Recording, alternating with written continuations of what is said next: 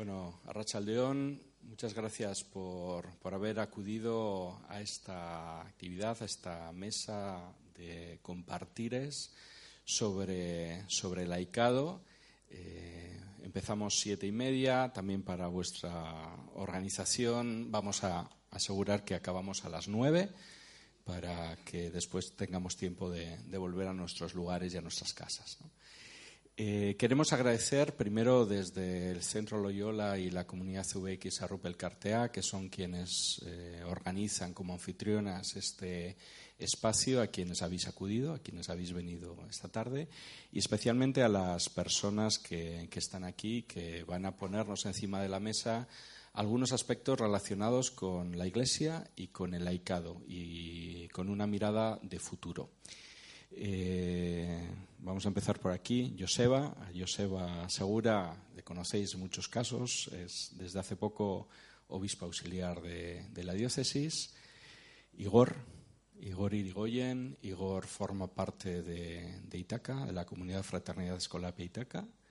Gracias. Maite, Maite Valdivieso. Maite es parte de la diócesis y es la responsable del secretariado para el laicado exactamente no sé muy bien, a veces para el laicado es el secretario para el laicado de la diócesis de, de, Bilbao y o con otras responsabilidades también vinculadas al laicado en la diócesis y Jorge Jorge Urrutia que es parte también de las eh, de, de, la, de, quienes son somos anfitriones o anfitrionas del día de hoy.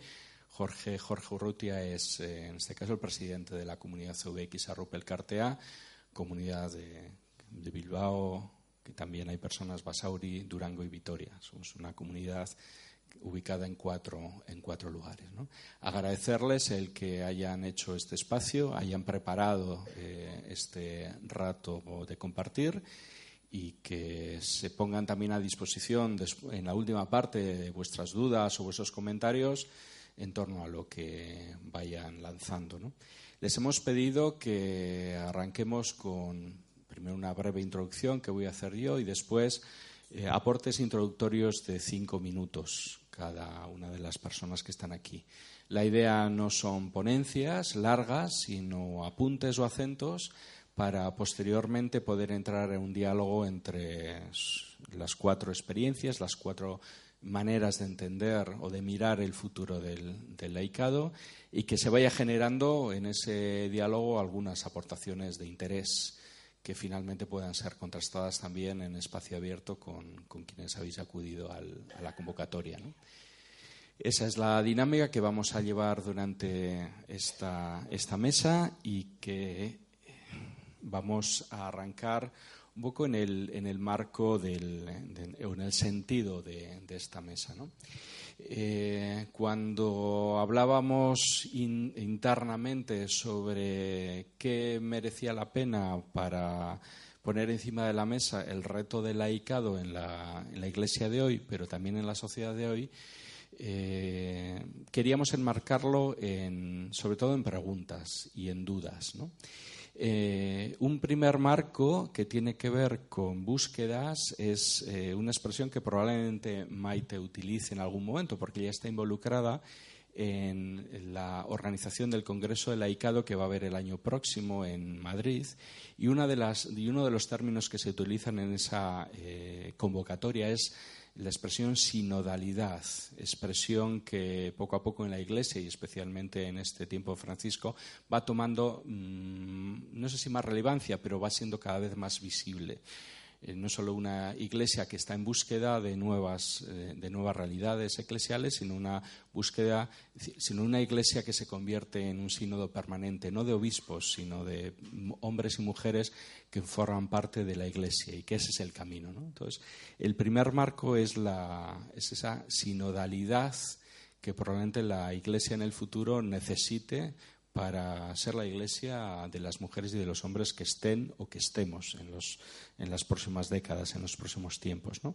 Y, un segundo lugar, y en segundo lugar también el, el, otro marco en el que queríamos ubicar esta, esta mesa y este, y este compartir tiene que ver con los retos de una iglesia, pero del laicado que, eh, que está en la iglesia, pero que está fundamentalmente en el mundo. ¿no?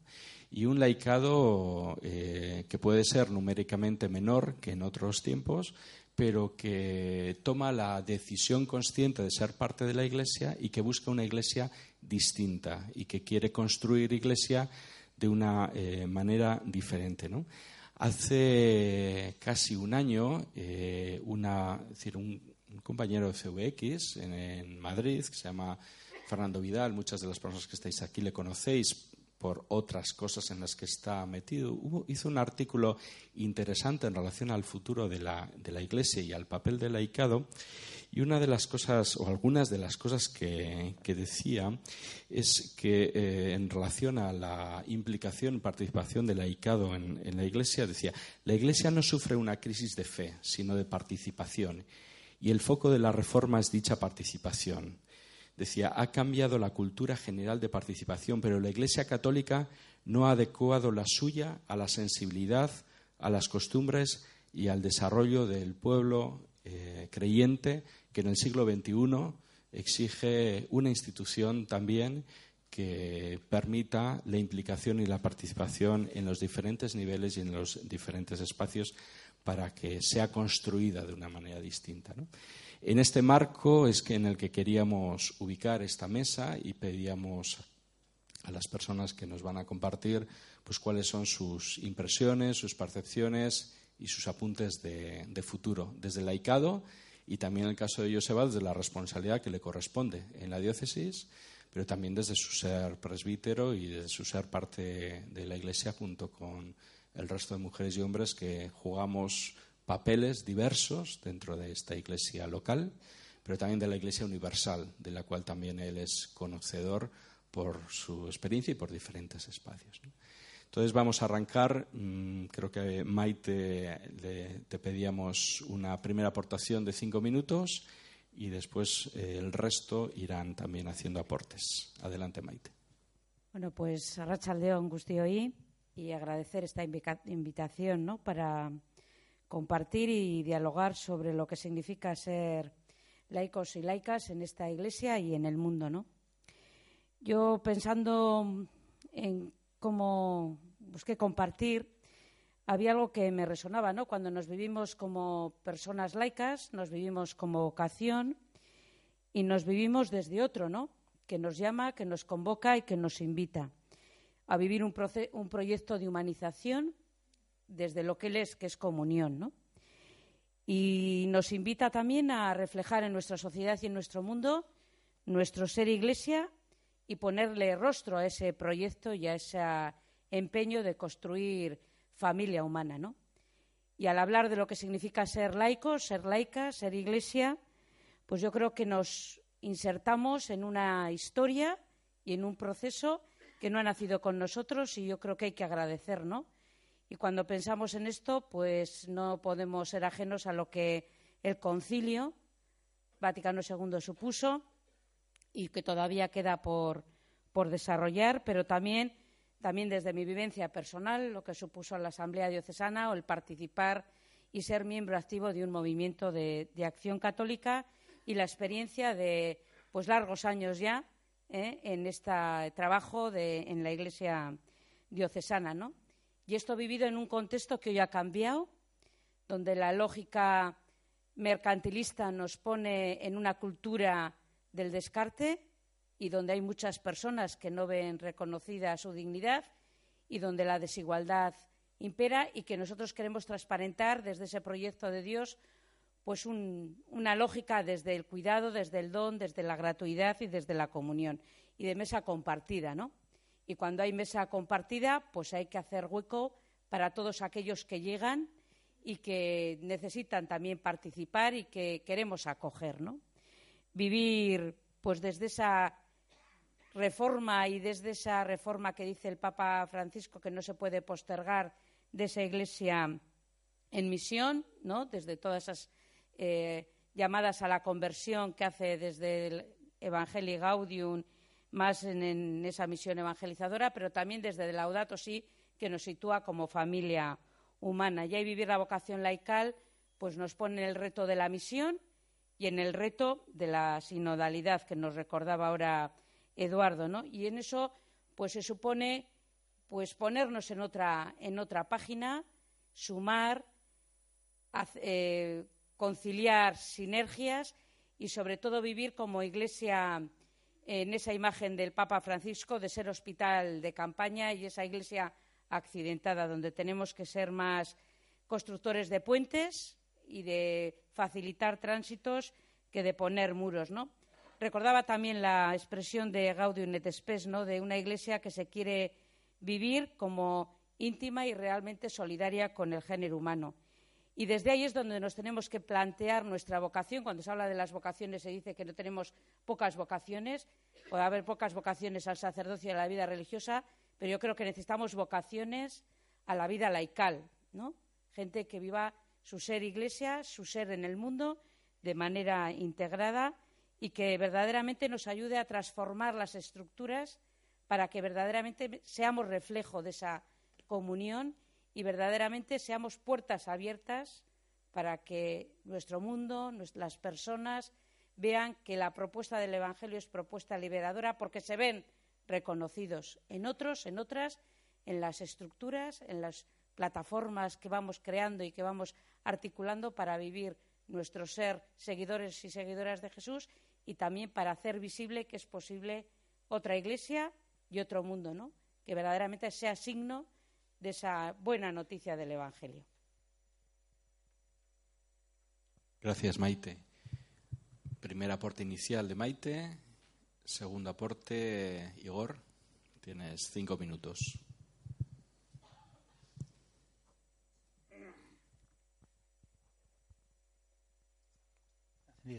Bueno, a Rachaldeón. Eh, lo primero yo agradecer también mm, por la invitación a estar aquí. Mm, me parece me parece positivo que y, algo también pues eh, de agradecer como, digo el, que a una realidad como la nuestra las comunidades de, de Itaca se invite a esta reflexión y a este diálogo en el que en el que bueno pues vamos a hablar de un tema el papel del laicado que nos interesa y en el que bueno pues ojalá tengamos algo que ofrecer desde nuestra peculiar experiencia yo eh, aclaro desde el primer momento que bueno, pues el valor que puede tener lo que yo aquí cuente es más eh, vinculado precisamente a lo que pertenezco, a las comunidades de, Itaca, Fraternidad Escolapia, y bueno, pues nuestra, nuestro recorrido comunitario vinculado a, una orden religiosa, como son las, escuelas pías, los escolapios, y todo lo que estamos eh, viviendo y aprendiendo en este camino. No tanto lo que yo pueda aportar aquí, porque bueno, no solamente en la mesa, sino en el público, seguro que hay gente que sabe mucho más que yo sobre eclesiología, sobre teología del laicado, etcétera, ¿no? Lo primero que tengo que decir eh, es, bueno, yo le daba vueltas al título de la, de la mesa redonda, ¿no? El, papel del, laicado, cuál es el papel del laicado. Y se me ocurría mm, una afirmación que puede sonar un tanto así como tautológica, que no aporta demasiado. Yo creo que el papel del laicado es el papel de la Iglesia vivido desde la vocación laical. Eh, es eh, algo que bueno pues que conviene también eh, poner de relieve desde una eclesiología de la comunión. Es decir el papel del laicado de la vocación laical eh, no es esencialmente diferente al papel a la misión de la Iglesia en su conjunto. Lo que sí aporta es una vivencia desde una vocación concreta que es la vocación laical. En ese sentido me parece también importante el, bueno, pues el ver que nuestra vocación contribuye de manera eh, decisiva, determinante y eh, con responsabilidad a la misión de la Iglesia en su conjunto. Eh, yo creo que este recordatorio sirve para evitar bueno, pues el, peligro, la tentación del clericalismo y también para recordarnos la responsabilidad que tenemos como laicos y laicas en la, Iglesia. Como decía, desde nuestra especificidad, antes se ha, se ha comentado ¿no? en la introducción, la especificidad del, del, laicado, y así lo dice bueno, pues, pues eh, la Iglesia en su magisterio y especialmente desde el Vaticano II es bueno pues evangelizar la secularidad, ¿no? estar en el mundo, ser Iglesia en el mundo y desde ahí bueno pues ir eh, buscando el reino de Dios desde nuestra presencia, desde nuestra interacción en las realidades temporales, ¿no? Como dice el, Papa Francisco también, que, bueno pues que en Evangelii Gaudium también nos da claves interesantes, es hacer presente en el mundo el reino de Dios. Ese es el papel de la Iglesia y de los laicos y laicas, especialmente por nuestra presencia en el mundo. Y junto con este papel en, el mundo, nuestra corresponsabilidad y nuestra colaboración en edificar la comunidad eclesial, eh, construir la comunidad eh, cristiana, construir la Iglesia junto con el resto de las, de las eh, vocaciones, vocación religiosa, ministros ordenados, etcétera. Este sería lo que yo entiendo como, como nuestro papel en, la Iglesia y, en el mundo. ¿no? sí mm, creo que estamos en tiempos en los que eh, estamos llamados a un cambio en nuestro modo de entender, en la realidad, no tanto en los documentos, sino en la realidad, de entender nuestro papel eh, como laicos y laicas, de entendernos dentro de, la Iglesia. Los tiempos actuales nos, llevan a pasar de un, de un laicado más sociológico, eh, más subordinado al clero, efectivamente, y más individual que comunitario, a un laicado más existencial, más significativo, esencialmente comunitario y llamado a vivir nuestra participación en la Iglesia no desde la subordinación eh, al clero, eh, sino desde la complementariedad, ¿eh? desde, el aporte que las diversas vocaciones en la Iglesia ofrecen a, la misión de, la Iglesia y, al mundo. ¿no? En, nuestras comunidades y en los escolapios en general, últimamente utilizamos bastante una metáfora que es la de construir un nuevo ecosistema eclesial. Nos parece que es una metáfora bastante, bastante acertada y yo no soy biólogo, pero esto lo dicen los biólogos que tenemos entre nosotros en nuestras comunidades, bueno, pues las similitudes que puede haber con los, con los ecosistemas que se dan en la naturaleza.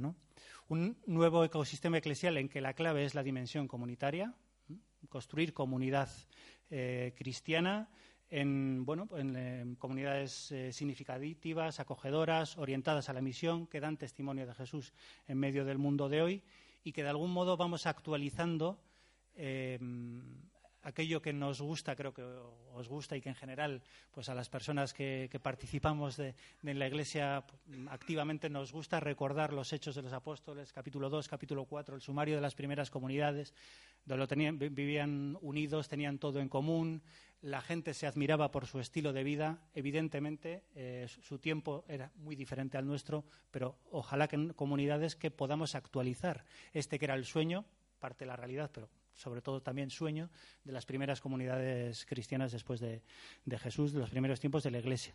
Hablaba de lo de, ecosistema y con esto termino esta parte, esta parte inicial y seguimos eh, hablando, dando paso a otras intervenciones. Y, mm, por qué la virtud de la metáfora de, la metáfora de, los ecosistemas? Primero, porque un ecosistema eh, eh, funciona gracias a su diversidad interna y a su interdependencia dentro de lo diverso. Y así yo creo que eh, es como debemos entender las diversas vocaciones en la Iglesia, la vocación laical, la vocación ordenada, la vocación a la vida religiosa, eh, que no son antagónicas, porque a veces podemos correr el peligro de afirmar nuestro papel de laicado por antagonismo con otras vocaciones. no es nuestro modelo eh, como luego si, queréis o si hay oportunidad explicaremos un poco más en lo concreto, sino que eh, precisamente unas vocaciones vividas eh, y redescubiertas ayudan a descubrir el valor de las otras vocaciones que se dan en la Iglesia. Ecosistema por la diversidad y por la independencia y también por descubrir los diferentes, igual que en la naturaleza, los diferentes ámbitos y escalas de los ecosistemas. un ecosistema comunitario, micro, lo más cercano, al que me pertenezco, el que lo veo en el día a día, con el que me identifico, con el que me siento en equilibrio con otras personas, la pequeña comunidad en la que bueno, pues nosotros eh, vivimos y que es una clave de nuestra pertenencia eclesial, un, ecosistema más amplio que, es bueno, pues las realidades más amplias en las que nos, nos insertamos, nos federamos, mm, vinculados a un instituto religioso, a una orden, a una congregación, a un espacio eclesial más amplio con el que nos identificamos de manera, bueno, por, el carisma o por lo que fuera, y también el ecosistema global del planeta Tierra o el ecosistema universal de la Iglesia, ¿no? del que nos sentimos parte también corresponsable y que, bueno, pues que gracias también al equilibrio y, gracias al cuidado, al cariño y al respeto, eh, estamos vivos también. ¿no? Yo creo que esa metáfora me parece interesante, así como para empezar a hablar de este tema. Gracias, Igor. Joseba, tercera aportación. Me han dicho dónde tenía que sentarme, me han dicho en el centro, ligeramente a la izquierda, pero yo, pero yo me veo más como me veis vosotros, ¿eh? No estoy a la izquierda. Y creo que es difícil que un obispo pueda plantearse o arrancar en este tema haciéndose un planteamiento de que efectivamente pues quiere hacer un aporte muy, muy radicalmente nuevo. O sea que ahí estamos, en el papel que nos toca también, como has dicho tú, y lo otro, que yo soy yo, haciendo esto o lo otro, intentando mantener una cierta coherencia en el pensamiento. Bien, aquí creo que hay, me parece que todo esto que estamos viviendo, que creo que cada uno tendrá sus opiniones respecto a cuál es la situación del laicado en la Iglesia hoy y cuáles son los problemas que tienen que se están planteando, tiene como una historia. Y la historia creo que es importante conocerla, y es la identidad de la Iglesia Católica hasta hace 50 años. O sea, hay siglos de historia y siglos de entender de un modo lo que es, digamos, la vida eclesial, fundamentalmente vida en torno a los sacramentos, en los que el ministerio presbiteral tiene una centralidad muy grande y eso es difícil que cambie. Es que además y esto es muy importante decirlo en Europa, la Iglesia Católica está en Latinoamérica, está en África, se está extendiendo y expandiendo en otros sitios también. Y las preocupaciones que nosotros tenemos, que son legítimas y que seguramente tienen muchos elementos evangélicos aquí, no son exactamente las preocupaciones que existen en otros lugares. Yo llego aquí el año 2017, me encuentro con una realidad, digamos, impresionantemente importante de despertar del papel de la mujer, el año 18, el año 19, el 8 de marzo, yo quedo sorprendido por la fuerza que tiene eso aquí y que cuando yo me fui hace 12 años no tenía. Y desde luego en ningún otro sitio, ni siquiera en Europa, en este momento esa sensibilidad con respecto al tema de la mujer está tan fuerte como aquí. Todo esto, todo este contexto, digamos, específico, digamos, del cambio cultural que está produciendo aquí afecta inevitablemente la lectura que hacemos de todo, de, la situación también del laicado. Quiero decir de entrada que yo estoy de acuerdo con algún elemento que se apunta en eso que has leído, eh, en el sentido de que sí, efectivamente no nos hemos adaptado. Pero eh, también quiero decir que cualquier tipo de adaptación tiene que tener respeto a lo que es una tradición y un elemento importante. Por ejemplo, la ministerialidad de la Iglesia es un elemento que está constituido desde prácticamente desde el origen y aunque ha adquirido algunos cambios, en lo fundamental ahí está.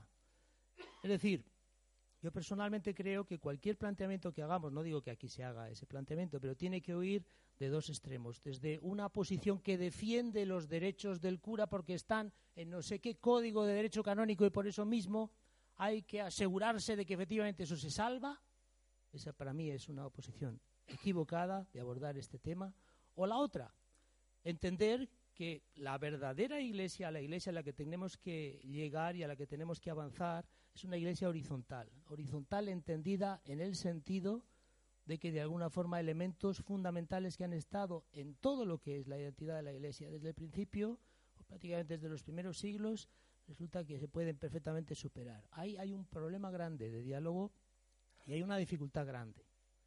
Y yo eh, no voy eh, a, decir cuál tiene que ser la posición, porque la posición de encontrar entre estos dos polos una posibilidad de diálogo me parece que es el terreno en el que hay un, espacio muy grande, muy legítimo para poder comunicarnos y para poder hablar. ¿eh? Entonces, yo creo que estamos en una diócesis que desde la Asamblea de Sana, en los años 84-87, hizo una serie de apuestas por el laicado.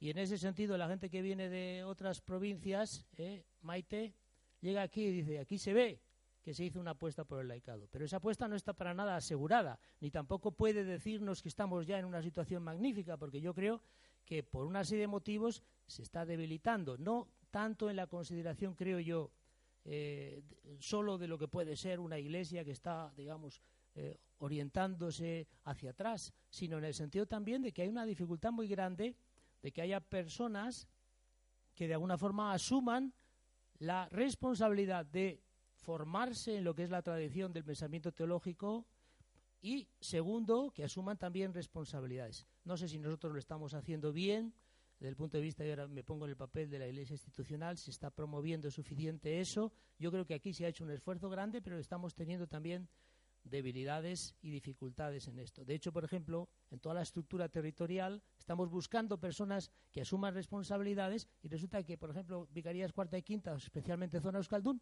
no se encuentran.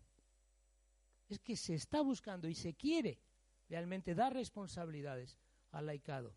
Y no hay nadie que quiera asumir, ciertamente, porque la situación, entre otras cosas, no es para nada bonita o atractiva, ¿no? Y entonces, pues hay mucha gente que realmente, incluso gente con capacidades y gente con que ha demostrado un deseo también de trabajar en iglesia y trabajar en evangelización, por supuesto respetando lo que es la identidad fundamental de los laicos, etcétera. Pero es que para mí eso ya está eh, clarísimo. O sea, desde que se hace un planteamiento de pueblo de Dios, desde ese mismo momento sabemos que la mayoría de iglesias no son curas, ni pueden ser. Y que el sentido de los curas solamente es al servicio de lo que es el conjunto del pueblo, en el que la mayoría de la gente es laica. Y la mayoría de la gente que transmite la fe es laica. Y la mayoría de la gente que celebra la fe es laica. La mayoría de la gente que está colaborando y haciendo las obras de Cristo en todas las organizaciones de iglesia que trabajan por la justicia es laica. Eso es indiscutible. Eso para mí es absolutamente central en mi concepción de lo que significa. No es, no es solo decir, no, es que también los laicos son, son iglesia. Es que esto es, vamos, es que son. Son hasta tal punto de que todo lo demás no se entiende y además son la inmensa mayoría. Entonces eso me parece que es un elemento importante. Para acabar en este primer planteamiento, retos que me parece que son fundamentales. El primero es el tema de la formación teológica del laicado. A mí me parece importantísimo es decir, es importante que los argumentos y la participación esté informada. No digo yo que haya solamente una teología. Sabemos que hay muchas sensibilidades teológicas, pero que realmente el argumento esté, pase también por el cedazo del esfuerzo de entender lo que es la tradición y lo que son los elementos críticos esenciales que se han intentado mantener a lo largo de 20 siglos de historia y que son riqueza de nuestra fe y de nuestra vida eclesial en esto. Y lo que hay que cambiar se irá cambiando. Y segunda cuestión, que me parece más complicada y que tiene que ver con algo que también tiene que ver con las nuevas eh, comunidades eh, de las que se ha hablado, etcétera, y es el asunto de los laicos y la estructura territorial. Es decir, todavía, por ejemplo, en las diócesis existe una gran fuerza la estructura de parroquias. Y claramente eso se está debilitando. Y entonces ahí surgen espontáneamente otras las tipos las organizaciones laicales básicamente en una gran mayoría se desarrollan más fuera de la estructura territorial que en esa estructura territorial.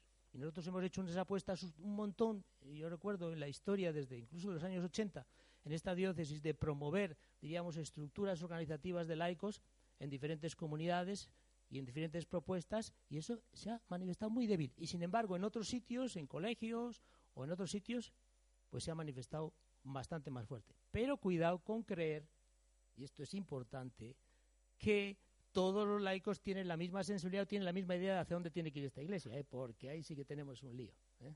Es decir, lo que tú has dicho, otra iglesia es posible, ya. Sí, pero ¿en qué dirección vamos a hacer? ¿Vamos a, someter a votación el asunto? Bueno, ahí hay un montón de temas ahí. Entonces, yo creo que hablar de laicado no significa, de alguna forma, clarificar determinadas apuestas de direcciones de futuro. Ahí hay un debate muy importante. Gracias, Joseba. Jorge, cuarta aportación inicial.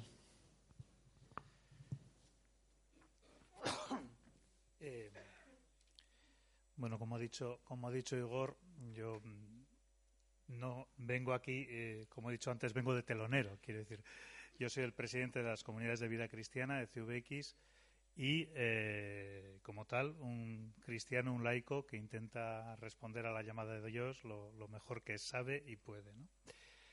Eh, desde ahí, bueno, pues las comunidades de vida cristiana somos la CVX, somos pues una comunidad de laicos y laicas de espiritualidad ignaciana.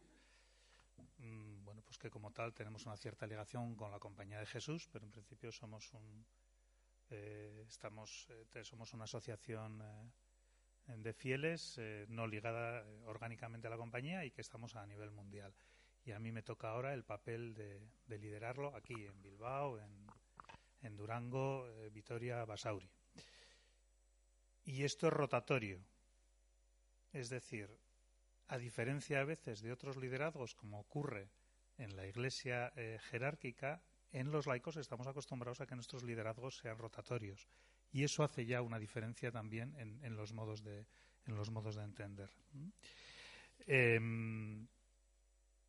Yo no estoy muy seguro si es verdad que la tradición ha sido así. Bueno, luego entramos en el diálogo. Pero no estoy muy seguro si las primeras comunidades pensaron que los liderazgos eh, con los carismas, cuando deciden que uno es la mano, el otro la cabeza, el otro no sé qué, eran para toda la vida.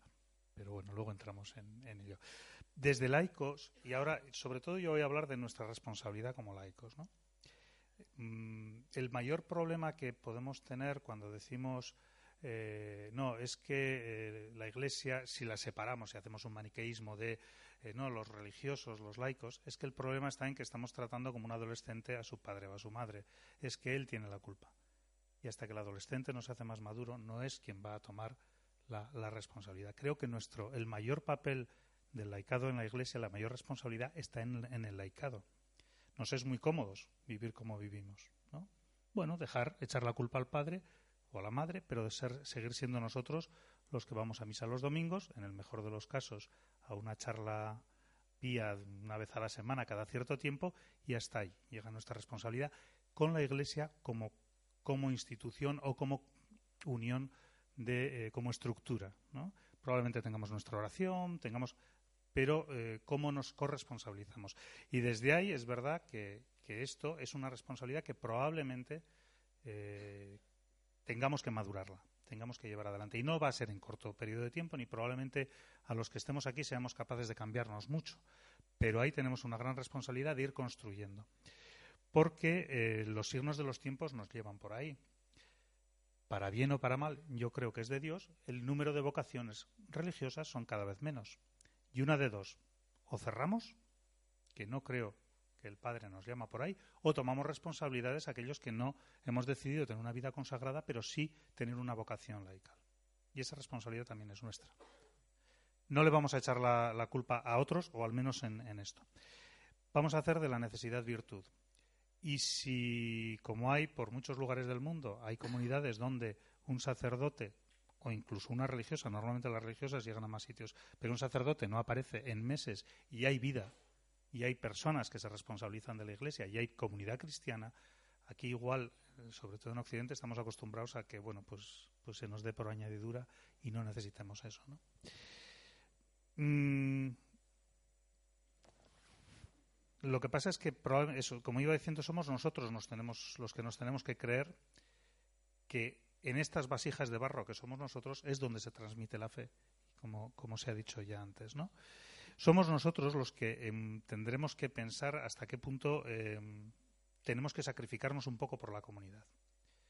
Eh, vuelvo al argumento de antes. Yo ahora estoy de presidente de esta comunidad y no voy a decir que tengo ganas, solo estoy pensando en el día que lo deje, que no es así, pero es verdad que es una responsabilidad asumida, pero que también tiene su carga.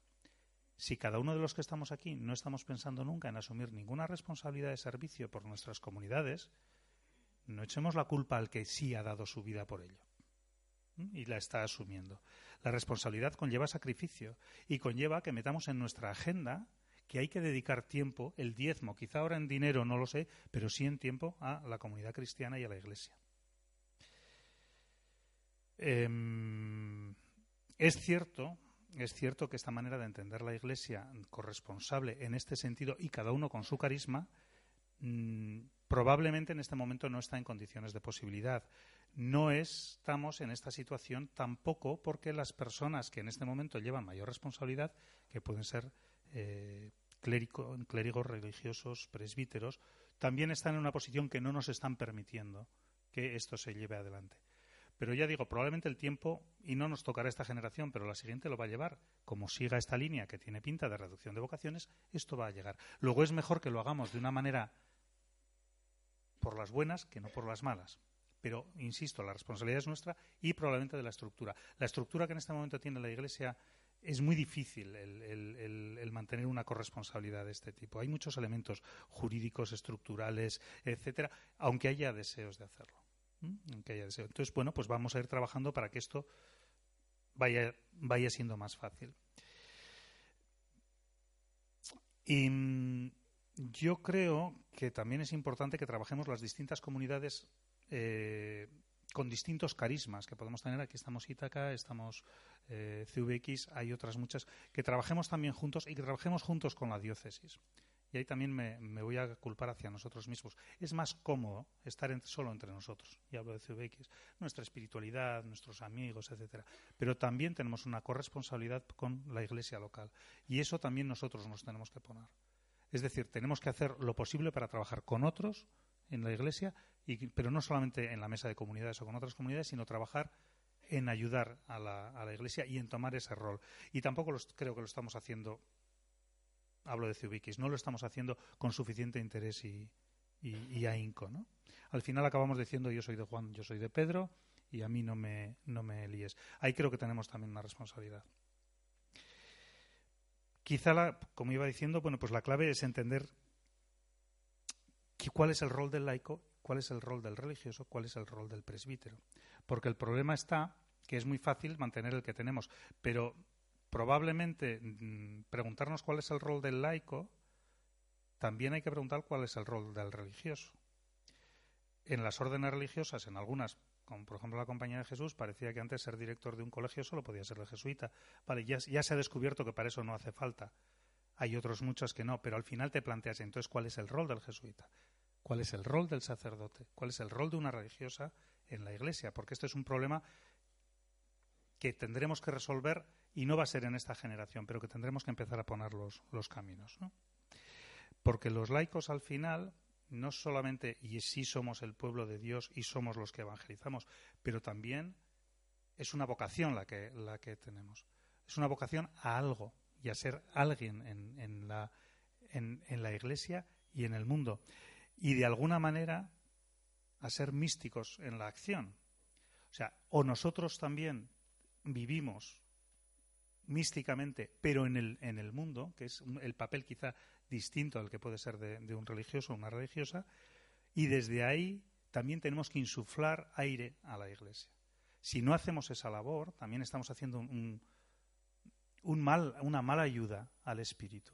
O sea, tenemos que ser los que desde esa mística y esa acción en el día a día y desde este, ese mundo reflejemos problemas para que se vean en la Iglesia. Se ha mencionado el de la mujer, se puede mencionar el de diferentes tipos de matrimonios y de parejas, se puede hablar de familias diversas, del divorcio, se puede hablar de tantas cosas que como no las metamos, no entremos con el buen espíritu desde el laicado, va a ser muy difícil que hable en la Iglesia. Tenemos ahí también muchas responsabilidades. Necesitamos un poco meter el aire externo y sobre todo aportar el espíritu, el aire del espíritu desde otros puntos de vista. Y no mejor, ¿eh? ni peor que nadie, pero desde otros puntos de, de vista. Bueno, así para empezar hasta ahí. Gracias, Jorge. En las cuatro intervenciones hay un cierto hilo como de construcción. decir, Maite en, un inicio ha hecho un planteamiento de el Papa actual nos invita a una reforma y habla, es posible, de otra iglesia. Eh, Igor nos ha planteado el término ecosistema y la construcción que desde vuestra experiencia eh, estáis teniendo en esa en, ir construyendo las características de ese ecosistema. Mm.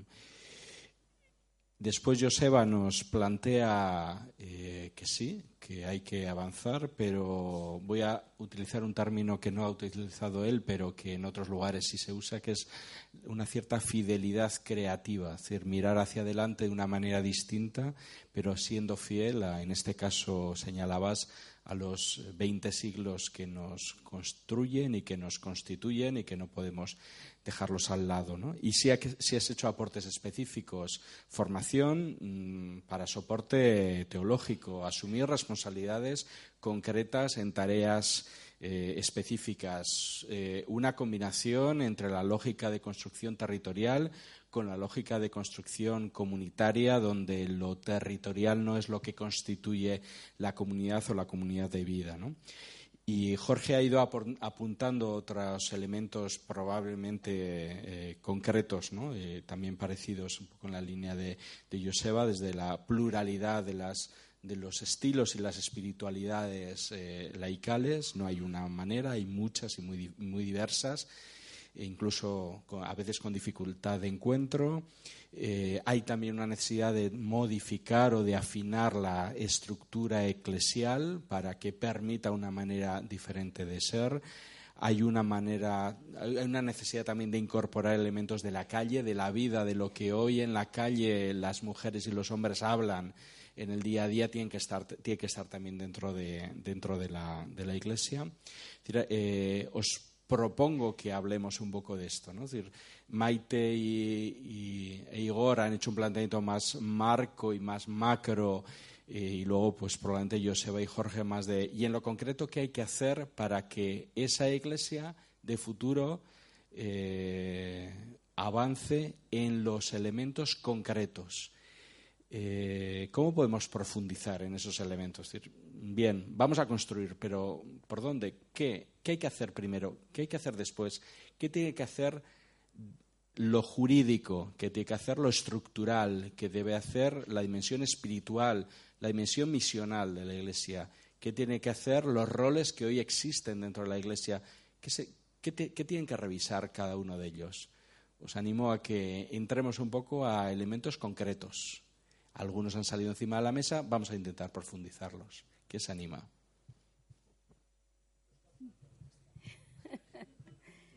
Bueno, yo creo que el contexto, o sea, cuando nos planteamos que cómo ser iglesia, cómo vivir como laicos y laicas, no nos podemos abstraer del, contexto, ¿no?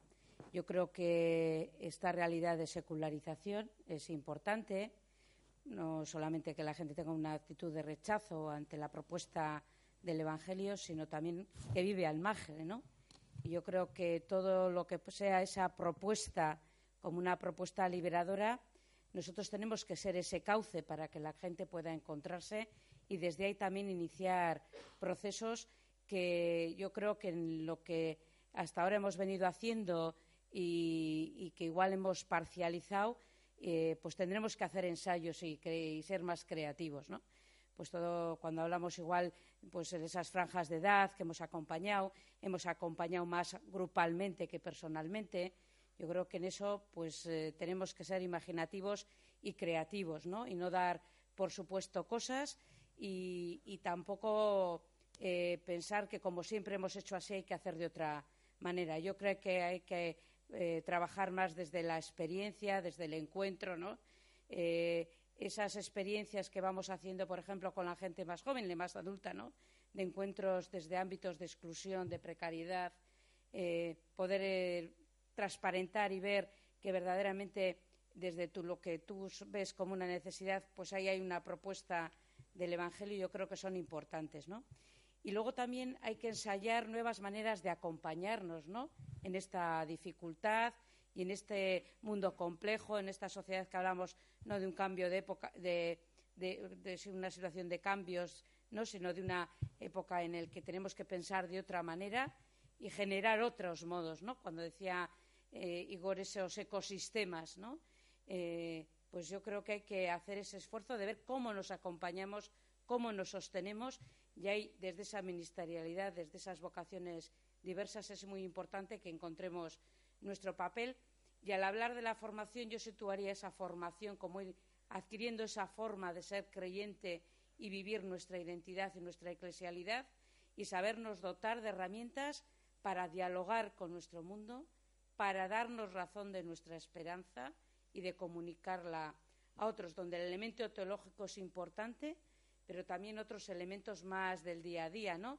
De espiritualidad, de acompañamiento, de, hacer lectura creyente, de plantear la vida y, nuestro proyecto de vida hay, ¿no? Esas herramientas que en los espacios más pequeños son importantes, pero que igual hoy no solamente nos valen los espacios pequeños, sino también otros modos ¿no? de acompañar más personalmente esas iniciativas. Maite, hablas, hablas de ensayo. Te voy a comparar la palabra y os voy a preguntar, Joseba o Igor, luego Jorge, ¿qué ensayos concretos podéis identificar en este momento que se están desarrollando y que pueden ser germen de algo o pueden ser fracaso de algo? Y todo fracaso también es semilla de una nueva oportunidad. ¿Qué, experiencias de, ensayo podemos poner ahora encima de la mesa que os, venga a, la cabeza? Mm, bueno, yo más que ensayo de algo que sea muy novedoso, hablaría de, de, potenciar y fortalecer algo que lleva existiendo desde hace tiempo en la Iglesia y que yo creo que es un modelo que puede dar eh, mucho juego. Antes lo mencionaba, ¿no? El modelo de, pequeñas eh, comunidades eh, cristianas con una vida comunitaria intensa y un compartir comunitario intenso. Evidentemente no, no es algo que sea atractivo para todo el mundo, para todas las personas que entran dentro de lo que bueno, pues llamamos la Iglesia, los laicos y los laicas, pero también yo creo que hay que ver el tiempo que vivimos actualmente que por estos lares es de sociedad secularizada y de una sensación, bueno, una sensación, una realidad de reducción de, la Iglesia, menos a nivel numérico, como una oportunidad. Digo por estos lares porque, efectivamente, si, si pensamos desde una visión de, Iglesia universal, mm, incluso se puede cuestionar cosas que aquí repetimos constantemente, como, como, eso de que faltan las vocaciones a la vida religiosa o a la vida eh, o a los ministerios ordenados, porque en algunos lugares no faltan no se puede dar respuesta adecuada y de calidad a las vocaciones que, se acercan. Pero bueno, en la, realidad de la que tenemos que, hablar fundamentalmente es de la que vivimos. Yo creo que mm, pequeñas comunidades que vivan mm, humildemente y sin sentirse mejor que otros cristianos y cristianas, desde claves intensas de compartir espiritualidad, eh, la oración, la Eucaristía, la formación cristiana que hacemos juntos, sin ser nadie expertos, o, la mayoría no somos expertos, pero vamos aprendiendo juntos y nos vamos eh, formando de la mano de quien sí puede saber más, compartir el compromiso social, mm, compartir el estilo de vida, incluyendo el compartir económico, que esto sí es algo muy propio de nuestra cultura y de nuestra sociedad neoliberal individualista, pero también escuchaba eh, o leí hace poco que la prueba de que un valor ha sido debidamente interiorizado por la persona es que afecta al bolsillo. Bueno, pues vamos a pasarnos la prueba. No, yo no mm, voy a hablar de cantidades ni porcentajes concretos a nivel general, pero bueno, pues es un buen indicador también de la intensidad de nuestra, eh, de nuestra vida cristiana. ¿En qué medida nos afecta al bolsillo? Solidariamente, quiero decir, porque, porque ejercemos la solidaridad material activa con, con, otros hermanos y con, y, con, y con, la gente que lo necesita en general. ¿no?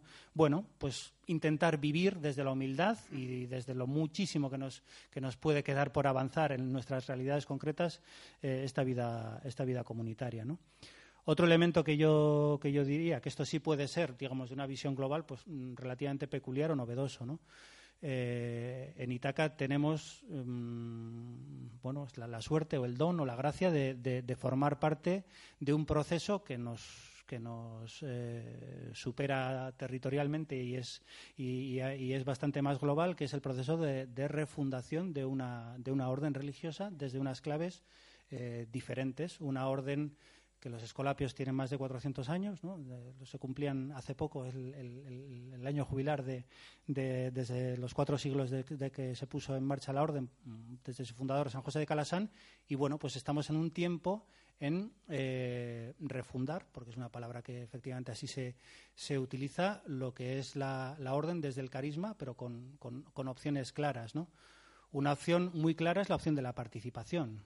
Participación de todos y especialmente de los laicos y laicas en las escuelas pías e incluso eh, dentro de la propia orden con reconocimientos a la, participación en diferentes eh, modalidades, desde la misión compartida, desde la integración carismática, desde la integración jurídica de personas laicos y laicas, y sobre aquí lo de laicas, y porque efectivamente es así. Y bueno, pues vamos, esto es un ensayo. Esto es un ensayo pero un ensayo que está siendo significativo y que a nosotros, como laicos y laicas que compartimos comunidad junto con religiosos escolapios, nos está dando muchísima vida. Y eso es algo, bueno, pues que yo creo que, que desde la realidad de la que yo vengo mm, quiero, poner, quiero poner en valor, ¿no? Y por otra parte, bueno, podemos hablar también del tema de esto sí que es algo propio pues de, también de, de, las, de las comunidades eh, cristianas mm, escolapias de aquí, de, Itaca, porque bueno, pues el, primer experimento se hizo precisamente aquí, ¿no? que es el desarrollo de los ministerios laicales. ¿eh? Ministerios laicales que son reconocidos por la orden. No, no, van más allá de la orden, pero bueno, no es poco. Por la propia orden que reconoce, confiere eh, la orden y las comunidades como tales, la fraternidad escolapia, reconoce a determinadas personas Mm, un determinado papel dentro de la comunidad y al servicio de la misión que tiene el rango de ministerio, según lo que pues, la eclesiología y la teología considera ministerios diferentes de los ministerios eh, ordenados y que pueden ser ministerios laicales como han existido y existen en la Iglesia y pueden existir más. Esto no es cualquier cosa eh, y esto también es una responsabilidad de los laicos y laicas. ¿no? Cuando la comunidad te encomienda un ministerio, con el compromiso que supone de formación, de desarrollo durante un, número largo de años y de estar disponible el servicio de la comunidad en determinadas funciones.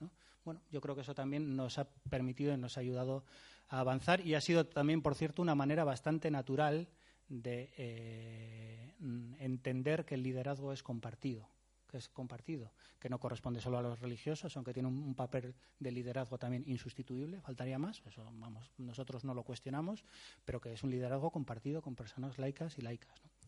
Gracias, Igor. Joseba, ensayos.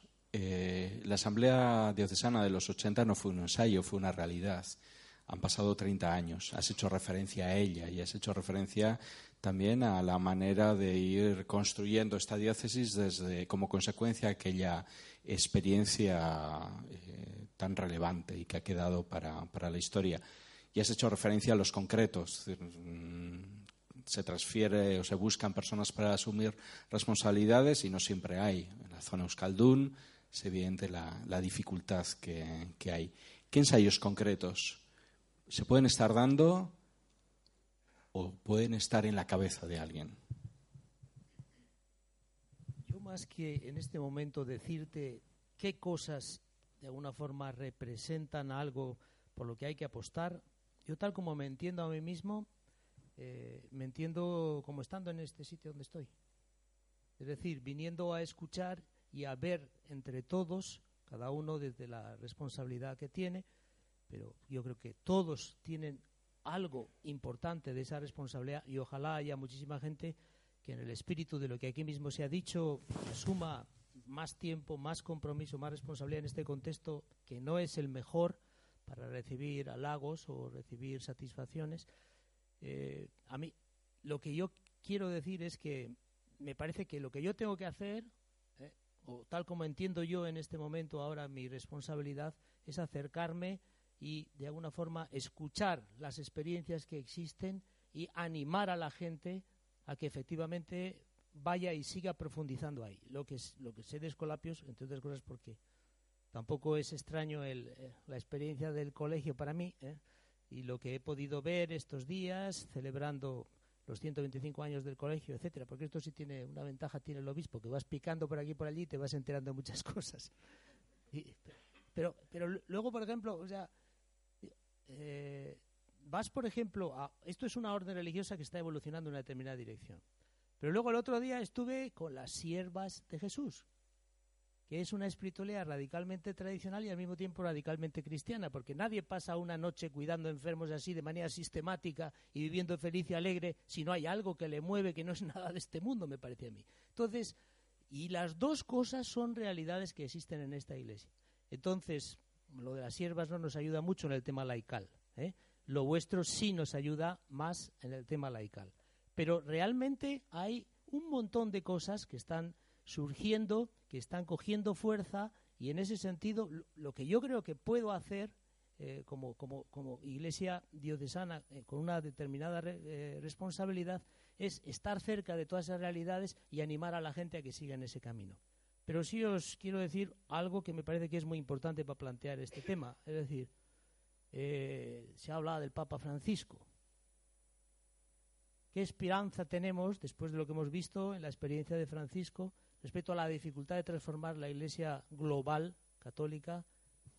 ¿Qué esperáis? ¿Vosotros esperáis morir viendo una cosa muy diferente a lo que tenemos ahora? Digo, pregunto. Muchos de los que estamos aquí ya no nos queda mucho tampoco para vivir. Entonces, realmente todo lo que hagamos aquí, todo lo que vayamos a, eh, construyendo aquí, porque estoy de acuerdo que no tampoco tenemos que estar mirando a que la iglesia es global y tal. Aquí hay muchas cosas que se pueden ir haciendo, se puede ir construyendo, ciertamente, ojalá unidos, profundamente unidos y sin romper la unidad con el conjunto del lío que es esto de que significa ser iglesia católica y con la enorme variedad de cosas valiosas que existen dentro de ella. ¿eh? Nosotros tenemos esa responsabilidad en esta iglesia local. Eh, yo estoy de acuerdo también con algo que se ha dicho y que me parece muy importante, articulando mejor lo que es, digamos, la estructura que depende, digamos, más del obispado, por entendernos así, porque se supone que del obispado depende todo, pero no es verdad. En la práctica hay muchas, digamos, realidades que tienen autonomía y aunque haya consejos donde se intenta articular las cosas, las cosas se pueden articular hasta cierto punto y luego la vida fuera de esos consejos diocesanos también existe. Hay, tiene que haber eh, como una mayor flexibilidad a la hora de encontrarnos, a la hora de intercambiar criterios, a la hora de descubrir esas cosas que realmente merece la pena apoyar, que existen ya algunas y que otras van a ir surgiendo. Estoy convencido. Y van a ir surgiendo porque también el aspecto de necesidad va a ser crítico. Es decir, va a ser crítico. Aquí el tema, digamos, de, la, del cambio radical de la, de la estructura, digamos, de lo que es la vida cristiana, viene en parte también por lo que va a pasar aquí dentro de 20 años. No vamos a tener capacidad para mantener toda la estructura territorial. O sea, la Iglesia se ha concebido a sí misma como estando presente en todo el territorio, pero no, eso no va a ser. Entonces va. Yo no digo que ahora tengamos que superar para nada la estructura de parroquias, que me parece que es muy importante todavía, ¿eh? y yo no sé, igual para siempre en lo que yo voy a vivir, ciertamente creo que sí, pero, pero, pero hay, hay, están alumbrando nuevas, nuevas realidades, hay que estar muy atento a todo eso y en esas realidades, digamos, el protagonismo eclesial o la articulación entre los carismas, como por ejemplo el, las órdenes religiosas, me parece que está avanzando mucho más que en algunas realidades de, iglesia en, parroquias, ¿no? Pues me parece que eso es, yo tengo que aprender de eso. Y por eso voy y vengo y vengo aquí y iré a donde haya que ir para, para escuchar y para ver qué se puede aprender. Yo antes de quizá pedirle alguna aporte a Jorge, una, una pregunta directa. Es decir, eh, el Papa hace tiempo utilizó el término, estamos en un momento de kairos. Y luego eso todo el mundo lo ha cogido y kairos para arriba, kairos para abajo, para un lado, para otro. Luego cada quien a saber qué es lo que entiende, porque probablemente detrás puede haber una experiencia o incluso la, eh, la contraria y todo puede ser kairos. Si tuviésemos que delimitar de alguna manera el perfil de Kairos posible en esta iglesia nuestra local, desde lo que tú puedes o mirar o desde lo que tú observas en ese tiempo, cuáles pueden ser algunas pinceladas. Si te animas a decirnos y si no, pedimos al resto.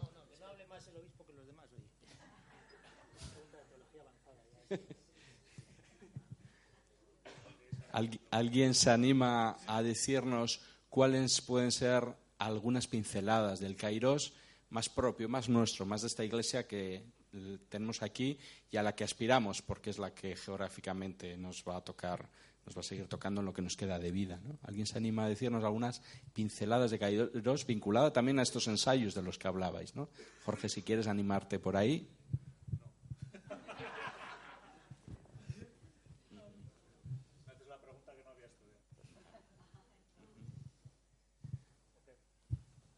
Sin, sin, saber si lo que digo es acertado, responde a la pregunta, digo que como digo, parece una pregunta de teología avanzada. Pero sí algo que puede ser eh, del tiempo en el que vivimos y que puede ser algo significativo es eh, precisamente eh, el momento eclesial nos ayuda y nos invita a una purificación y cuando digo purificación, los, los, también el objeto de esa purificación debemos ser nosotros y nosotras. Las personas que, mm, bueno, que vivimos de una manera más consciente y más activa nuestro ser, nuestro ser iglesia porque quizá eh, mm, en otros tiempos pasados, mm, numéricamente eh, pues mucho mayores en, lugares como este y en el cual bueno pues el, mensaje de la Iglesia era aparentemente más escuchado digo aparentemente pues la, la necesidad de confrontarnos con el mundo de responder a las llamadas del mundo eh, que quizá permanecían ocultas y ser iglesia en ellas y de dar razón de nuestra fe eh, frente a la sociedad y en el mundo que nos toca vivir, pues estaba más difusa y estaba esa condición laical sociológica, pues el que, uno por defecto era, era cristiano laico o laica, ¿no? Mm, yo creo que esto nos lleva también a, purificar nuestra, nuestra forma de participar en, en la Iglesia, ¿no? Eh, quizá eso de ser eh, sal en el mundo o ser grano de mostaza, que en sí mismo es poquita cosa, eh, pero está llamado a estar muy presente y a, impregnar, y a impregnar su entorno de manera significativa, quizá lo entendemos mejor ahora que, en otro tipo de sociedad y en otro tipo de iglesia. ¿no? Jorge. Ah, yo, creo, que en esto también a veces cuando pensamos ¿no? y visto la, realidad y esa dificultad y de situarnos en este eh, nuevo tiempo, yo creo que también tenemos como que desaprender elementos, ¿no? Y ponernos en páginas, en páginas nuevas, ¿no? el situarnos en otra clave más de encuentro, de abajar, de compartir espacios, de valorar los pequeños gestos. Yo creo que eso es muy importante y eso supone también una manera y una, una mística también ¿no? a la hora de, situarnos ¿no?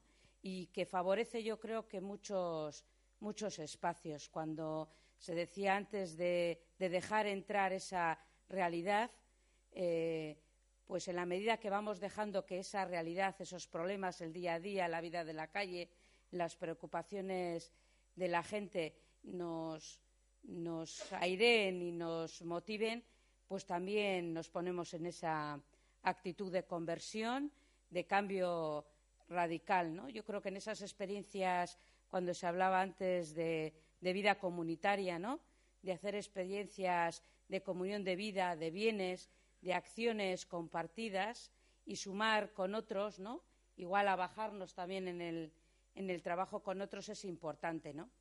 Yo compartí hace pues, un tiempo espacio con, eh, pues, de reflexión eh, pues con personas de la OIT y, decían qué gran descubrimiento esa propuesta de, de sumar en un trabajo decente, de buscar un trabajo digno, de, afrontar la realidad de la precariedad o de plantearnos el tema de la, de ecología, ¿no? de esa visión de la casa común, ¿no?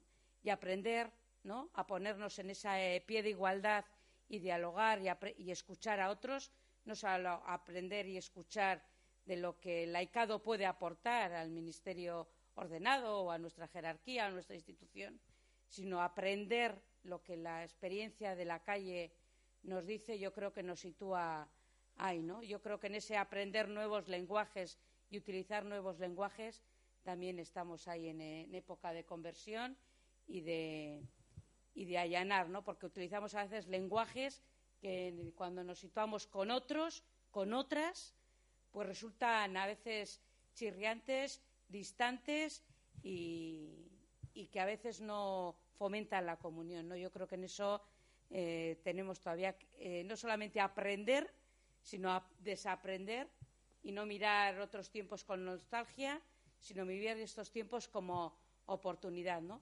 Y a veces trata de bajar para poder también acompañar en la subida y en el reconocimiento de otros. ¿no? Pues el tema de la mujer es uno, el tema de los migrantes y los refugiados es otro, el tema de los excluidos en general, ¿no? yo creo que ahí tenemos mucho que decir y eso va a ser oxígeno y también situarnos en clave comunitaria, en clave eclesial más amplia, de otra manera.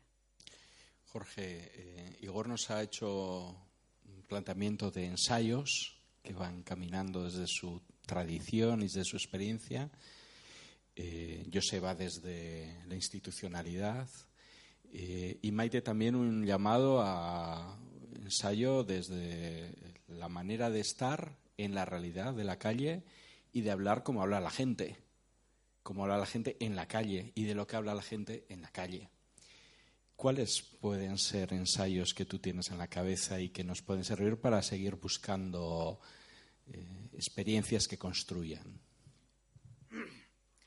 Antes, cuando has hecho la pregunta de los ensayos, yo la verdad es que pensaba, pues esto mismo. O sea, yo no sé si esta mesa, mm, lo ha dicho también Joseba, ¿no? Pero si esta mesa hubiera sido posible, pues no sé, hace 10 años, hace 15 años, ¿no? Y tener una mesa sobre el laicado, primero con una sala tan llena en, un día tan bueno como hoy y con un obispo sentado y hablando de esto. Este se me ha ocurrido y él también lo ha mencionado. Digo, pues este es este es un ejemplo.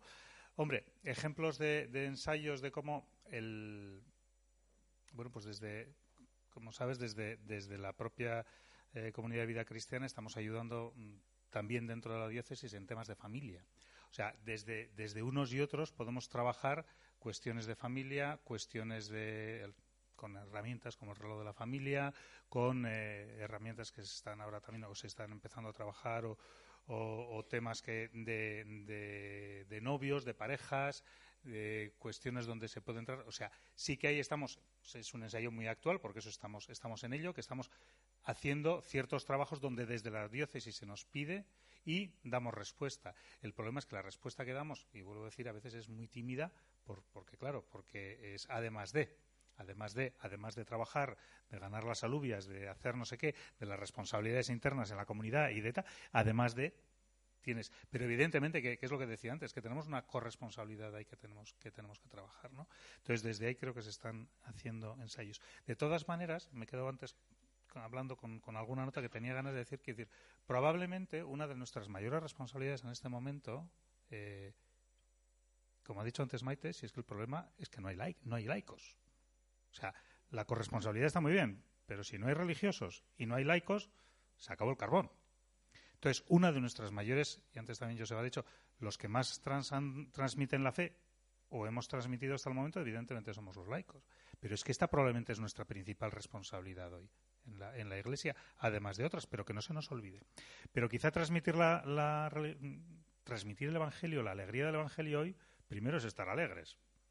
Y luego es estar en los sitios probablemente los que nos dedicamos a chavales, si yo le digo que ser cristiano es una cosa muy graciosa y muy divertida, y algunos chavales más o menos jóvenes por aquí, y después, pues habrá ratos, pero desde luego esta charla no lo es, ¿no? O sea, ¿dónde está nuestra alegría? Porque realmente creemos en, en, que esto tiene sentido, en que, en que hay algo que tiene, que va más allá, en que merece la pena vivir, en que, en que aunque nosotros muramos, la palabra sigue. Bueno, pues todo esto que nos lo hemos dicho a nosotros mismos se lo tenemos que decir con de alguna manera a los demás. Y este es un ensayo que probablemente esté siendo fallido a día de hoy, la transmisión de la fe. ¿eh? Eh, y que tenemos una responsabilidad probablemente en este momento más los laicos que los religiosos porque llegamos más a las personas. Eh, estar en un bar diciendo hoy, como a veces nos toca igual a algunos, en un bar tomando un vino diciendo no, no, es que yo soy creyente, esto hoy por hoy, bueno, pues tiene eso aquel, pero es que hay que hacerlo, hay que decirlo. Porque lo, siguiente va a ser preguntas, eh, no sé qué. Claro, es que somos capaces, la formación ha dicho antes Josep, es muy importante, es que somos capaces de responder de nuestra fe. ¿En qué creemos realmente? Somos, vale, todo esto y luego a partir de ahí ayuda ayuda desde luego también, como ha dicho Igor, la, la comunidad. O sea, una vez que has llegado a tener una cierta vocación laica, vivirla en comunidad. Ayuda. Porque es que si no, te vas diluyendo. Pero es verdad que hay muchas personas que no, o al menos hasta ahora no lo han necesitado tanto, pero es que probablemente en los tiempos que vamos, estos son ensayos que se han tenido y que, nos, que no resulten fallidos con el tiempo. Pero digo, primero he hablado de las cosas más concretas. Sí, cuando te pide la diócesis algo, como comunidad o como, como laico, hay que intentar decir que sí.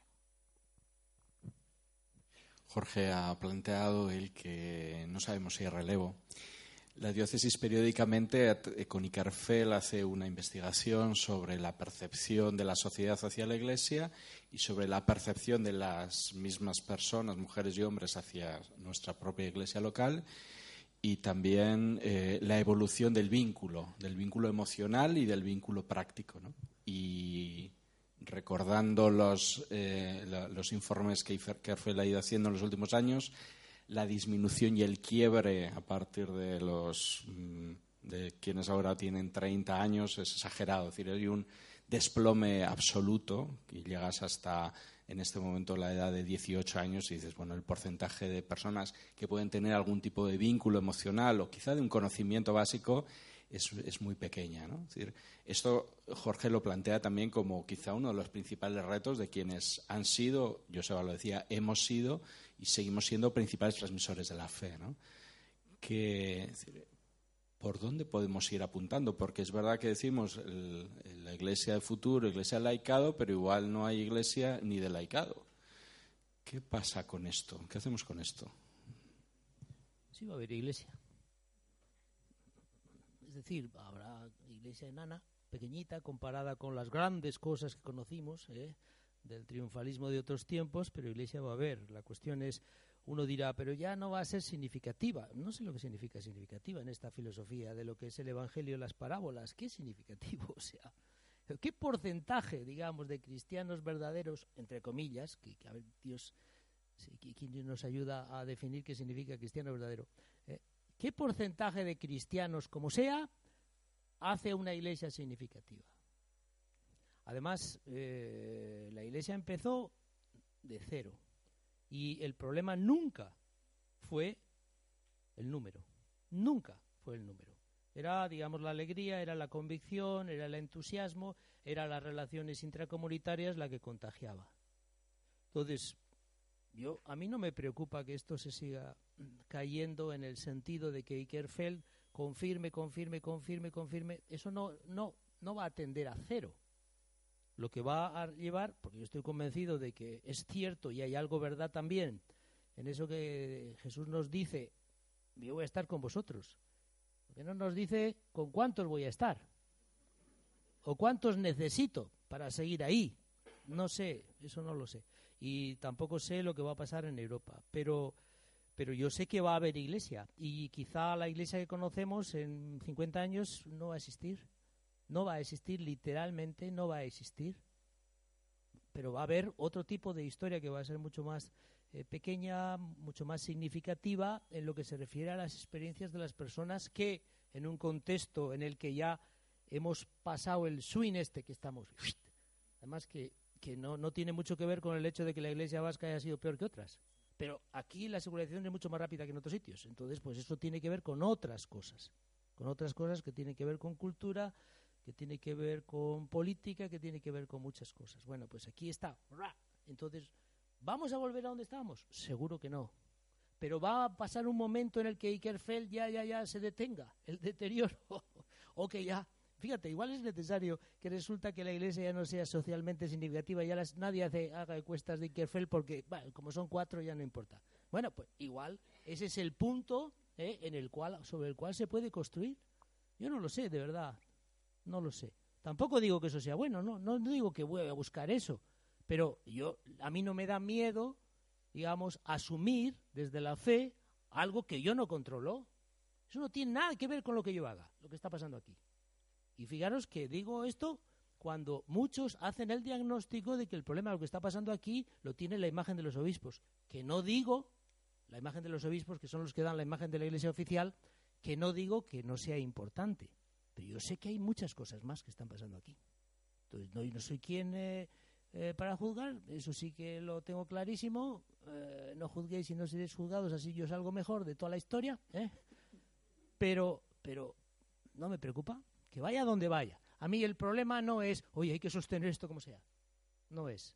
Para mí el problema es, oye, ¿cómo podemos vivir el Evangelio en esta circunstancia los que queramos vivirlo? Y ojalá haya más laicas, más laicos, y ojalá haya un resituamiento de lo que es el ministerio presbiteral, y ojalá las órdenes religiosas sigan evolucionando como están evolucionando, y ojalá también entre los laicos seamos capaces en las diferentes sensibilidades, porque podemos hablar también de los movimientos laicales, ¿eh? en las diferentes sensibilidades realmente de buscar objetivos compartidos, que no significa que todos tengamos lo mismo, va a haber una enorme diversidad. Esto es Iglesia Católica, siempre ha sido, ojalá siga existiendo así. El momento en que deje de ser eso será pues eh, eh, la, iglesia de la, de la esquina de, del pastor. Entonces, donde todos piensan igual y el que no se le expulsa. Entonces, eso no, de verdad, no estoy preocupado para nada por eso. Soy un inconsciente.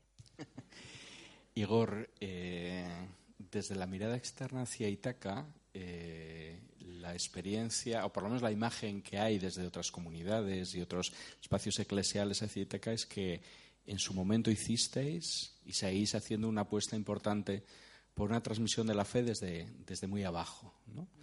Eh, no solo por la plataforma colegial y vuestra evolución con la, en este caso con los colabios, sino a través del escultismo, a través de los espacios que probablemente otras comunidades eh, no tienen o bueno han decidido no hacerlo así.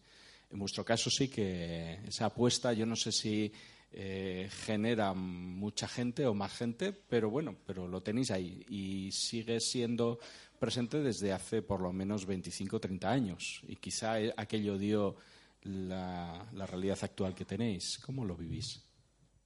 Bueno, yo sí que debemos reconocer que nosotros como comunidad somos lo que, lo que somos precisamente porque ha habido una, una trayectoria eh, mm, de acción pastoral, escolapia, en el ámbito escolar colegial y también en el ámbito extraescolar con, con ejemplos como lo que has como los que has mencionado, ¿no? del escultismo, etcétera. Bueno, eh, una trayectoria con muchos aciertos muchos errores, evidentemente, pero con una opción clara, ¿eh? por, porque eh, un espacio como es un centro educativo en horario escolar y fuera del horario escolar sea un centro de pastoral. Un centro de pastoral ofrecido preferentemente, bueno, a toda la comunidad educativa, pero preferentemente hacia la infancia y la juventud en un proceso de, que se ofrece de, de crecimiento en la fe, ¿no? Bueno, yo creo que lo que somos viene fundamentalmente eh, pues por ahí, ¿no? Pues por, por haber tomado esa, esa opción.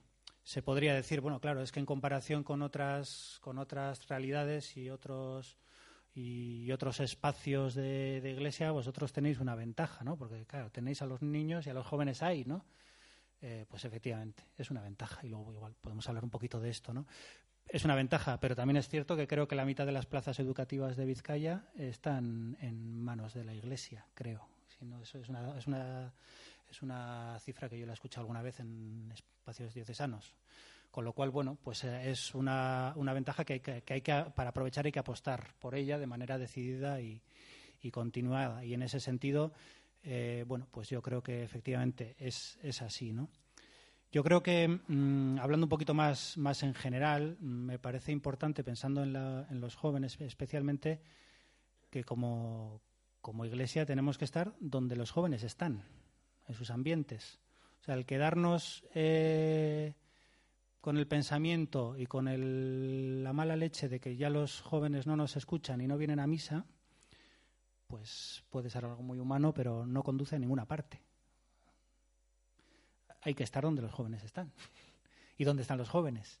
Pues efectivamente están de manera natural en los espacios educativos y los espacios vinculados al mundo educativo, porque les toca. Y además están sus familias. En el caso del cuando son más, más, más pequeños, están sus familias también. Una, una oportunidad eh, también yo creo que, conviene también eh, aprovechar. Y más allá de esto, los jóvenes están en espacios sociales y de compromiso y de compromiso social. Eh, yo creo que no tenemos que caer, aunque a veces, bueno, pues todos eh, podemos escuchar, ¿no? La juventud ahora ya está otras cosas, la juventud ya no, ahora no cree. La juventud es, puede ser bastante receptiva al mensaje de Jesús, bastante, bastante. ¿Qué hace falta? que sepamos comunicarlo bien y que seamos creíbles, que, que seamos creíbles en ese mensaje, porque efectivamente, como decía Jorge, si estamos invitando a un club en el que cada vez somos menos y eso nos pesa mucho y encima estamos enfadados entre nosotros porque mira lo que dice el cura, porque mira no sé qué, porque mira esto, que si los pobres, los conservadores, el tal, no sé qué, somos muy poco convocantes. ante todo hay que subrayar lo que nos une y que esto te puede hacer profundamente feliz. Y además desde unos valores de, presencia en lo social, de solidaridad, de espiritualidad que seguramente es diferente a la que había en otros tiempos, pero que existe y que, bueno, yo creo que, que los, los, jóvenes, las personas jóvenes, pueden ser bastante receptivos a nuestro, a, nuestro, a nuestro mensaje y a nuestra propuesta si acertamos con ella. Y luego están el tema, bueno, que a veces las redes sociales y estar en Facebook y tal, bueno, pues bien, eso es secundario, porque parece que la pastoral juvenil renovada se queda en, en redes sociales y en cosas muy, muy vistosas, ¿no? Yo creo que, bueno, pues eso puede estar bien, pero hay cosas también más importantes y más, opciones eh, que son más, más transversales que, que eso, ¿no?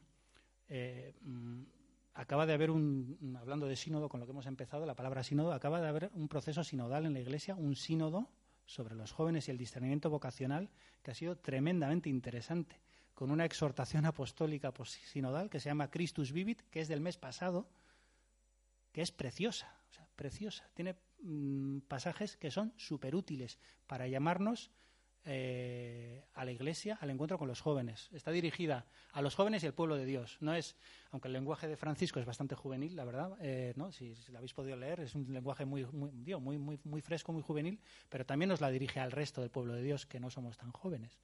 Yo creo que, bueno, pues igual ahí también encontramos bastantes claves después de este proceso que ha sido muy participativo, muy sinodal, ¿no? de, de reflexionar y ponernos en línea de qué queremos para que los jóvenes entiendan que este es su lugar, que los jóvenes no son solo el futuro, son el presente también ¿eh? de la Iglesia. Sinodalidad con la que empezamos y que de alguna manera puede ser ensayo, hablando de ensayos, de esa iglesia que no sabemos si la veremos, que estamos aquí o quienes estáis abajo, pero que irá, irá llegando. ¿no?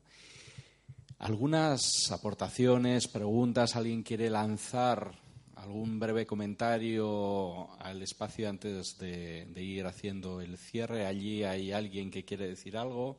Aquí Juan Pablo también, pero allí primero.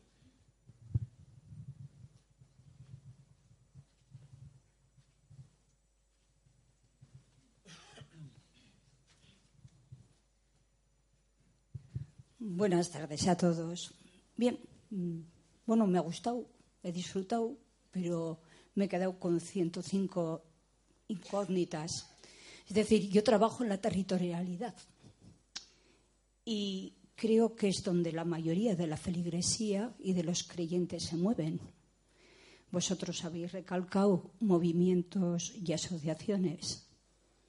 Entonces, sí me hubiera gustado que alguien hubiera profundizado más ahí, porque todavía no hace mucho al obispo Mario le hemos oído hablar de que se van a cerrar 200 parroquias.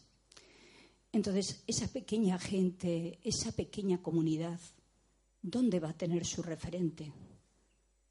¿Dónde va a poder crecer en la fe? ¿Dónde va a poder participar?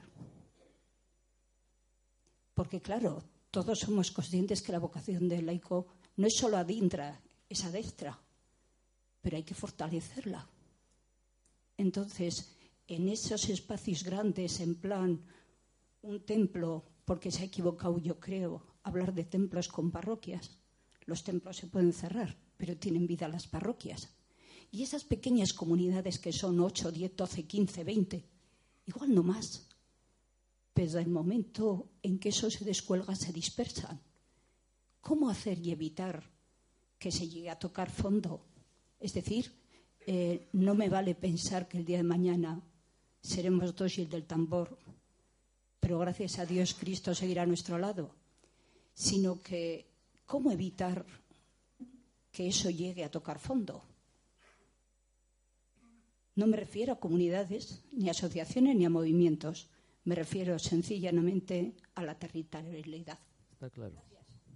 Cómo evitar que eso llegue a tocar fondo. ¿Qué significa, es la pregunta, que eso llegue a tocar fondo? Es decir, ¿en qué medida eso que existe ahí depende de que haya un cura más o menos cerca o que vaya o no vaya? Si no depende de él, eso tendrá futuro. Si depende de él, es imposible estirar al clero más de lo que tiene ya. Es absolutamente imposible. Entonces, en la medida en que no dependa de que exista o no exista un cura, allí donde hay una comunidad que realmente asume su responsabilidad y quiere vivir y quiere vivir la fe en ese territorio, en esa comunidad, en ese pueblo, etcétera, ahí habrá futuro.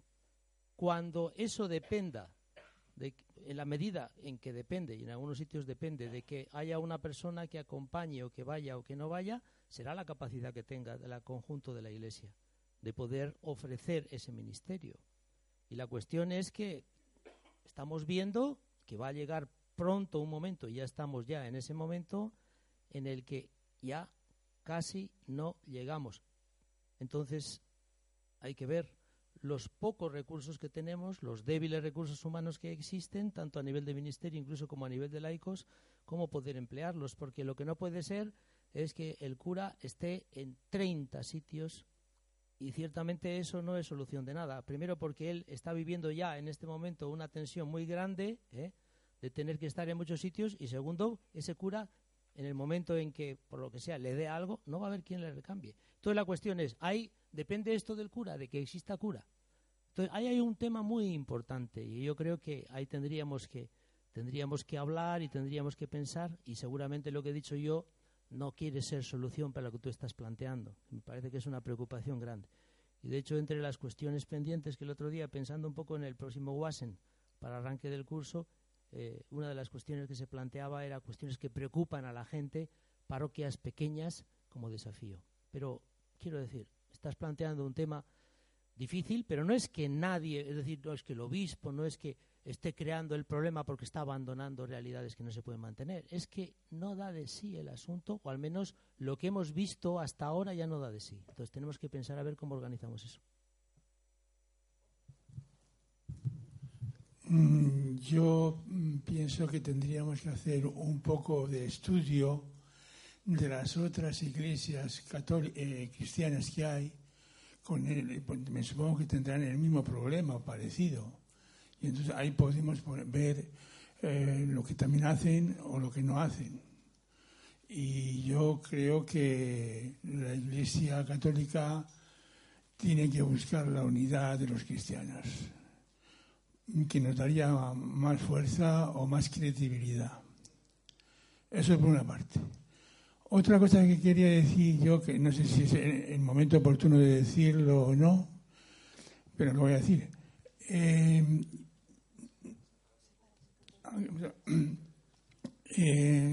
para mí, la sociedad ha llegado a una situación mm, en la que está, porque el sistema capitalista de raíz es malo. Entonces, aquí estamos hablando de experiencias bien dentro de la Iglesia Católica, ¿no? Pero lo más importante es eh, no picar por aquí, por allá, sino ir a la raíz.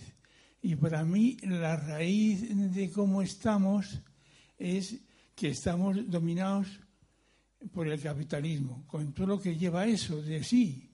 Eh, egoísmo, individualismo, eh, medios de comunicación que nos bombardean, en fin, una serie de cosas, ¿no?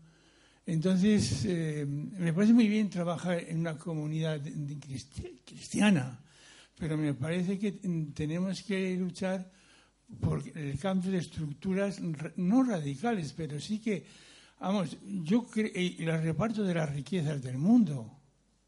Pues, pues es, que, es que eso es, la sociedad que tenemos es a causa de todo esto. Entonces podemos eh, estar, eh, pero la raíz de los problemas del mundo hoy día yo pienso que es que debemos de buscar otra forma del gobierno del mundo o de, o de las naciones. O, bueno, eso es lo que quería decir. Yo solo, y va a ser muy rápido porque no da tiempo. El capitalismo es de Dios, como todo lo que hace la persona humana. Y Dios a quien tiene que transformar es a las personas humanas para que utilicen las, las herramientas. Y en absoluto, mm, o sea, no creo que sea intrínsecamente malo. Esa es un poco la cuestión. Pero nosotros lo que nos toca trabajar es con las personas, no echar balones fuera. Y en el mismo sentido, una, lo ha dicho eh, Joseba de otra manera, a la pregunta de antes. ¿De quién dependerá que siga esa parroquia? De usted y de gente como usted. Pues abra su casa, como hacen otras órdenes, perdón, otras iglesias distintas. En una casa, en el piso de abajo mm, de mi casa, hay. Dependerá de nosotros, es lo que le quiero decir, que es lo que he intentado decir antes. No le echemos el balón a otro. Vamos a ir, vamos a ir cerrando, ¿no? Eh, hemos arrancado recordando la palabra, utilizando la palabra sinodalidad, el sínodo. A ver, último momento. La, sinodalidad lo que se dice es que es el elemento constitutivo probablemente del futuro de la Iglesia, que no sabemos cómo será, pero tendrá que ser sinodal. ¿no? Solo eh, un minuto con alguna reflexión de cierre de cada una de las personas que estáis aquí. Si quieres, eh, empieza Jorge, Maite, Igor, Joseba y cerramos. Venga, la última. Perdón por si he sido agresivo. No tengo mucho más. Y creo que es, digo, sí que creo que esto es eh, algo distinto, como he dicho antes. O sea, el, el, hecho de que podamos dialogar y reflexionar sobre cuál es nuestro papel con responsabilidad propia, cuál es nuestro papel y tener un obispo también creo que esto es por donde tenemos que trabajar. Bueno, yo creo que tenemos que generar una cultura del encuentro que nos ayude a vivir en este nuevo tiempo esa dimensión comunitaria y esa vocación en profundidad y que tenemos que ser capaces de transmitirla a otros, ¿eh?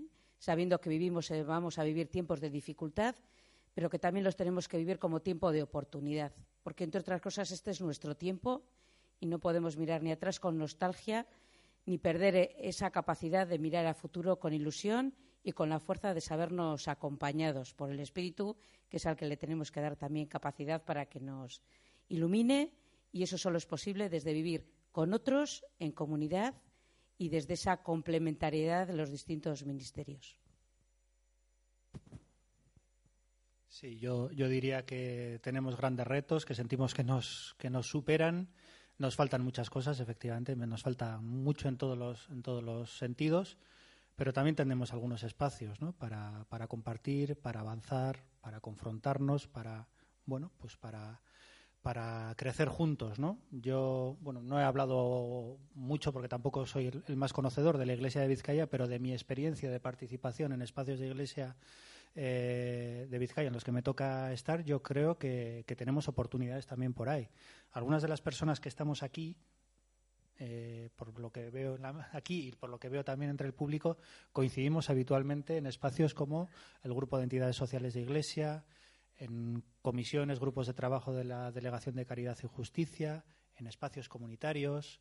Yo creo que eh, esto también tiene un valor para mí tiene un valor de sentirnos eh, que estamos en la misma aventura, en la misma, la misma historia y que cada cual desde su lugar, pero mm, pues avanzamos.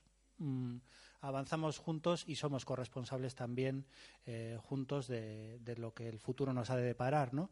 Yo creo que eso también hay que, hay que decirlo y creo que también es algo que, que tenemos aquí porque quizá igual en otros lugares no lo tienen y, lo, y necesitan construirlo. ¿no?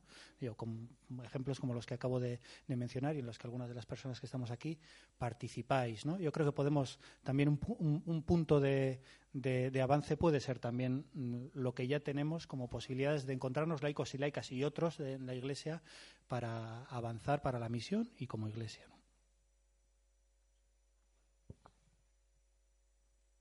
Muy brevemente, eh, cuando me veía que me iban a elegir vicario general, pues tuve como 15 días que no quería levantarme de la cama.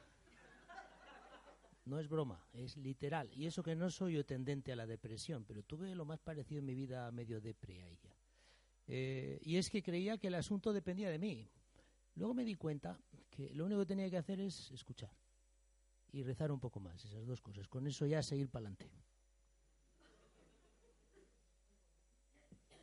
Bueno, pues muchas gracias a quienes habéis venido, estáis en el público, y muchas gracias a Jorge, a Maite, a Igor y a Joseba y que esta, junto con otras experiencias y muchos otros espacios, Igor ha hecho referencia de manera general a algunos de ellos, pues nos sigamos encontrando y, y, asumiendo la responsabilidad que nos toca, sabiendo, como dice Joseba ahora, que hay que debe haber mucho de escucha entre quienes estamos, pero también de escucha del Espíritu, porque esta es misión de Dios. Y eso es lo más importante. Así que gracias y gracias a quienes habéis eh, dejado esta tarde de paseo por acompañarnos.